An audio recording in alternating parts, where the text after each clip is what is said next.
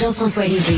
On va juste dire qu'on est d'accord. Thomas Mulcair. Je te donne 100 raison. La rencontre. C'est vraiment une gaffe majeure. Tu viens de changer de position. Ce qui est bon pour Pitou est bon pour Minou. La rencontre. Lisée. Mulcair. Alors là, c'est vraiment la rencontre Lisée Mulcair parce que Jean-François Lisée est de retour au micro. D'ailleurs, on va commencer avec lui.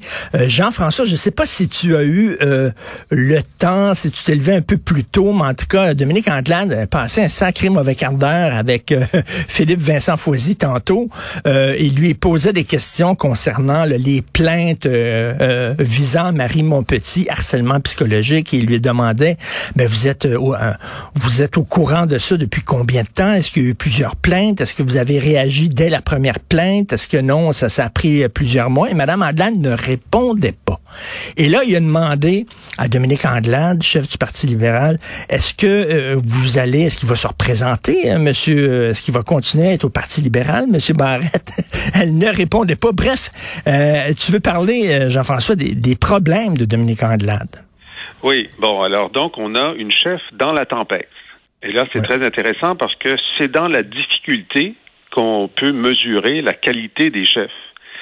Euh, donc, le fait qu'elle ne réponde pas à certaines questions sur euh, sur les, les plaintes, la plainte en harcèlement qui a été euh, logée à, au, sujet de Marie Monti, euh, ça, je lui donne cette capacité-là parce que j'étais présent à l'Assemblée lorsqu'on a adopté le le plan d'action sur les plaintes en harcèlement et c'est très balisé. Je veux dire, ça donne beaucoup, euh, ça donne très peu de, de, de marge de manœuvre au chef pour commenter, pour dire qui que ce soit, parce que la confidentialité de la plainte, c'est la chose principale. OK.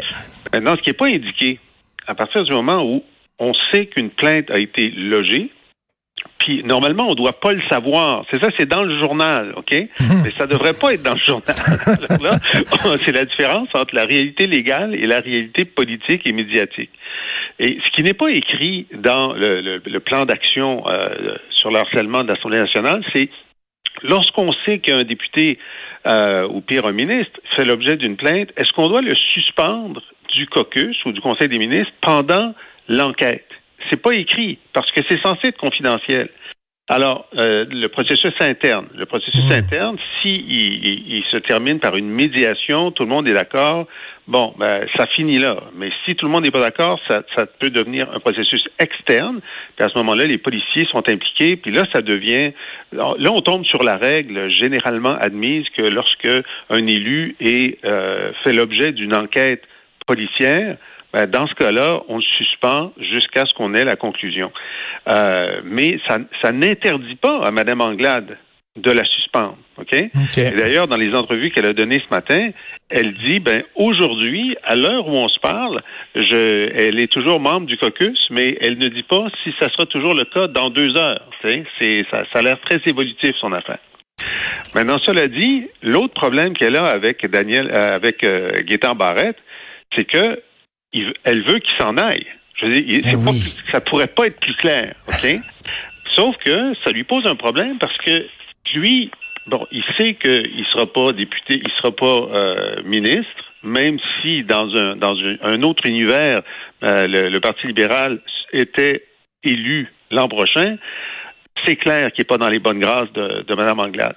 Mais ce qu'il pourrait faire, Barrette, c'est démissionner du caucus rester député indépendant, puis la faire suer. Parce que là, comme député indépendant jusqu'à l'élection, il pourrait la contredire sur tous les sujets, mais surtout sur le sujet de la santé, ah. dont elle a, elle a décidé qu'elle devenait la porte-parole de la santé. Alors, c'est pas fini, cette histoire-là. Et c'était très juste, euh, Thomas. Euh, pourquoi Gaëtan Barrette euh, tient à demeurer au sein d'un parti qui, visiblement, ne veut pas l'avoir? Parce qu'il n'y a plus que ça à faire. Je pense pas qu'il va retourner à la pratique de la médecine.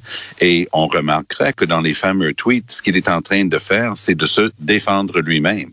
Donc, il dit, ah, telle personne, tel médecin, chef de tel syndicat de médecins, il m'a déjà dit la même chose, et c'est tout juste s'il le traite pas de menteur, le gars. Donc, on voit le gars qui se bat âprement pour défendre son propre bilan, parfois direct. Mais, mais il pourrait, il pourrait quand même, euh, il, pourrait devenir indépendant, quand, euh, député indépendant. Pourquoi oh. il tient à oh, rester oh, député libéral? François, parce que c'est le genre à mon point de vue, c'est le genre de personne qui va être dans la face de sa chef tout le temps et va essayer justement d'aller le plus loin qu'il peut. Puis, advenant le cas qu'elle le met dehors du caucus, disant, bon, au moins je libère son siège, un bon siège euh, libéral sûr, ben au moins je le libère pour les prochaines élections. Lui pourrait continuer à ce moment-là, mais il partira pas de son propre chef parce que je sais pas si tu as remarqué, mais Gaétan Barrette n'a jamais tort. Et la, deux, la deuxième règle, c'est quand Gaétan Barrette a tort, il faut se rappeler de la première règle que Gaétan Barrette n'a jamais tort. Donc, il, ne peut pas supporter que quelqu'un met en, en, cause ce que lui il a déjà fait. Quand Marie Montpetit parlait de la santé, c'était tout juste que lui finissait pas ses affaires en disant, puis elle n'y comprend rien. Puis les affaires de Marie Montpetit, je peux pas être plus en accord avec Jean-François tantôt. Allô, la misère, parce que c'est Richard, le plus important mot que toi tu as prononcé, c'était les plainte parce qu'il n'y avait pas une Mhm. plainte. Dans ces trucs-là, quand c'est une personne puis une personne, tu dis, OK, je vais attendre. Quand c'est deux personnes, oups, tu commences à avoir une petite tendance. Ici, apparemment, il y en aurait trois ou quatre, d'après les, les informations qui ont filtré en fin de semaine. Si tel est le cas, et apparemment, c'est Anglade elle-même qui a sollicité qu'on mette ça par écrit pour que le processus puisse s'enclencher. Euh, ces jours sont comptés au, au sein du caucus euh, libéral, si c'est le cas. Jean-François Lisée, on dit que on dit que M. Barrette n'est pas vraiment en position pour faire la leçon à personne compte, de tout compte tenu de, de, de, sa fameuse réforme. Il y en a un autre qui n'est pas en position de faire la leçon, c'est Justin Trudeau. Oui. Non? Alors là, effectivement, euh, au G20, quand on quand on lit le, le, le, le, communiqué du G20 de 2021, c'est celui du G20 de 2020 et c'est celui du G20 de 2019 et c'est celui du G20 de 2018. tu sais, c'est toujours, oui, on sait que l'objectif, c'est de rester à 1,5 degré de plus qu'avant l'ère industrielle, mais ça, vous l'avez déjà dit. Dites-nous quelque chose qu'on ne sait pas. T'sais. Et c'est clair que le Canada, sous les, les gouvernements libéraux successifs et conservateurs, ont contribué au problème, ont contribué largement au problème. Je dis, déjà, en 2008, euh, un des experts de la NASA avait dit, écoutez, s'il fallait que tout le pétrole des sables bitumineux soit sorti de terre, c'est game over pour la planète. La planète ne peut pas supporter de brûler, d'utiliser l'énergie que ça prend pour sortir ce, ce, ce pétrole-là, puis ensuite de l'utiliser. Si on fait ça, c'est game over, on ne sera pas à 1,5, on va être plus haut que ça. Alors effectivement, M. Trudeau, qui arrive après avoir été pendant des années celui qui a permis euh, l'augmentation de la production pétrolière. Et en ce moment, je dis, il y a quelques mois seulement, il a permis, il, il a délivré sept nouveaux permis pour euh, Terre-Neuve pour qu'il y ait une augmentation de, de, de l'exploitation pétrolière à Terre-Neuve et aucun des scénarios dont il parle pour l'Alberta ne prévoit une réduction de l'exploitation, c'est une augmentation. Alors, c'est probablement une des pires personnes, à part Vladimir Poutine puis le président de la Compagnie internationale du charbon, pour aller faire des leçons à qui que ce soit. Thomas, est-ce que tu trouves qu'il aurait dû garder une petite gêne? Oh, c'était hallucinant. Euh, J'ai vu toute sa conférence de presse okay. hier, c'était sur l'heure du midi, et, et j'en revenais tout simplement pas. Oui, j'aurais bien souhaité qu'on en fasse plus avec ce ton euh, opéra de savon qu'il aime adopter quand il veut parler de choses sérieuses. Et oui, non, on aurait bien... Hey, oh, oh, on a le pire bilan du G7 depuis la signature de l'accord de Paris. Sur la planète, sur les presque 200 pays qu'on a sur la planète Terre, on est dans les 3-4 pires pour la production de gaz à effet de serre per capita. Est-ce qu'on peut effectivement se garder une petite gêne? Non, non. Quand on est donneur de leçons comme nature, on continue de donner des leçons, même quand on a un bilan comme ça. La seule chose qui va nous sauver au Canada, c'est l'arrivée de Stephen Guilbeault. Parce que ce gars-là n'accepterait pas d'être une plante, peu importe la couleur de vert. Il serait jamais la plante verte pour qui que ce soit. Lui, il va essayer de mettre ça en vigueur. On a un beau plan au Canada en ce moment, il faut le dire, mais on n'a juste jamais mis en vigueur. De, Oui, mais les États-Unis, depuis la, depuis l'arrivée de Biden, de- rapidement, depuis l'arrivée de Biden, les États-Unis ont augmenté de 100 millions de tonnes, une augmentation de 100 millions de tonnes du charbon brûlé pour faire de l'électricité. Parce qu'on est à la sortie de la crise sanitaire, toutes les usines se remettent à go, il n'y avait plus d'électricité aux États-unis, on brûle du charbon. Et ça, C'est- les, les démocrates. hein. Jean-François, je veux t'entendre. Ben oui. Jean-François, vas-y. Oui, ben, euh, écoute, parce que Guilbeault, même dans sa conférence de presse euh, la semaine dernière, il, il, dit il ne veut pas euh, plafonner la production d'hydrocarbures au Canada. Il ne veut pas la réduire non plus. Donc, sous Stephen Guilbeault, il va y avoir une augmentation de la production des hydrocarbures au Canada.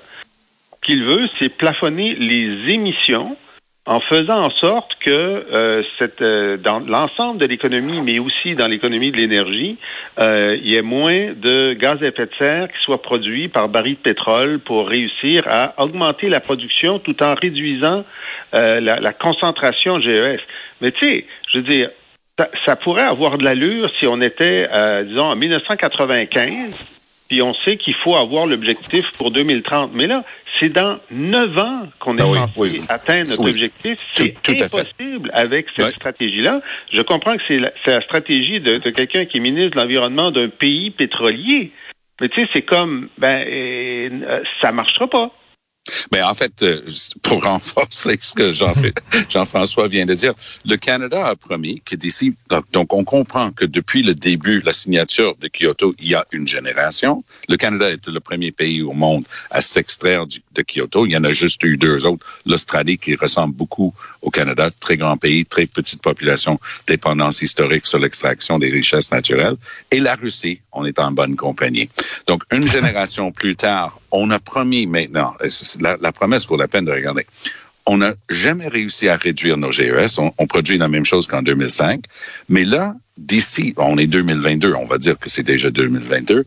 Entre 2022 et 2030, on va, Trudeau a promis, le jour de la Terre, de réduire entre 40 et 45 nos émissions de gaz à effet de serre. Ça, c'est pas juste ambitieux. Moi, je suis plutôt d'accord avec Jean-François, c'est irréaliste. Oh. Si on fait, si on continue de faire ce qu'on fait là. Il était pas censé planter des arbres aussi, Jean-François? Un, un, milliard. Un milliard, oui, mais. Alors, on est rendu où, là, exactement, zéro, les arbres plantés? Zéro. On était à 0,008% de l'objectif au moment de l'élection. OK, donc, euh, écoute, là, s'il se fait aller les babines, il est très bon pour ça. Mais il me semble que quand tu es dans une position comme ça, où tu pas un bilan vraiment reluisant à présenter, tu te gardes une petite gêne et tu, tu ne fais pas la leçon aux autres, Jean-François. C'est vraiment... hallucinant. C'est faut avoir du front tout le tour de la tête, non? Oui, mais c'est on a un premier ministre de relations publiques. Exact. Alors donc il fait de la relation publique, mais en même temps, bon, euh, ce que ce que dit euh, ce que dit Tom est, pas faux. Je veux dire le plan tel qu'il existe dans le programme du Parti libéral de de, de, de 2021, il est plus agressif. Il est, euh, il les écologistes sont pas complètement contents, mais c'est quand même mieux que c'était en termes euh, d'objectifs, en termes de calendrier. Deux lois qui ont été adoptées au printemps qui sont un peu plus sérieuses que ce qu'il y avait avant, mais tu sais c'est comme ça suffit pas c'est comme on va te donner de la chimiothérapie, mais seulement le quart de ce que ce serait nécessaire pour te guérir. C'est mieux que rien, mais tu guériras pas. c'est incroyable quand même, euh, le, le culot qu'il a, cet homme. Merci beaucoup à vous deux. Merci Allez, beaucoup Thomas Melker. Merci beaucoup Salut. à Jean-François Lisée. Merci. Et, Et si vous voulez lire les textes de Jean-François, écoutez aussi son excellent balado, allez à la boîte Mais là, les jeunes, hein, les jeunes qui avaient voté en masse, je crois, pour Trudeau, lors de son premier mandat, par exemple, vont commencer à se poser des questions en disant, écoute, là, euh, Joe, là, tu parles, tu parles, tu parles, tu te dis féministe, tu l'es pas vraiment, tu te dis près des autochtones, tu l'es pas vraiment. Tu te dis là, c'est comme si tout avait changé parce qu'il avait nommé Stephen Guilbeault ministre. Ah, là, soudainement, boum, c'est comme si on avait un bilan. Ça a changé le bilan du jour au lendemain. En 24 heures, comme par magie, paf, on devenait un pays vert et non un pays pétrolier. Et là, soudainement, on avait le droit de faire la leçon aux autres parce qu'on avait nommé un ancien activiste militant radical comme ministre de l'Environnement. Mais attendez, il n'a rien fait encore, là. Il n'a rien fait encore. Et c'est bien beau, le nouveau plan de Justin Trudeau, mais ils sont où les, le milliard d'armes qu'il devait planter? Comme dit Jean-François euh, Lisée, on en est rendu à 0.0 arbres plantés. Donc, euh, vraiment, faut que les bottines commencent à suivre les babines.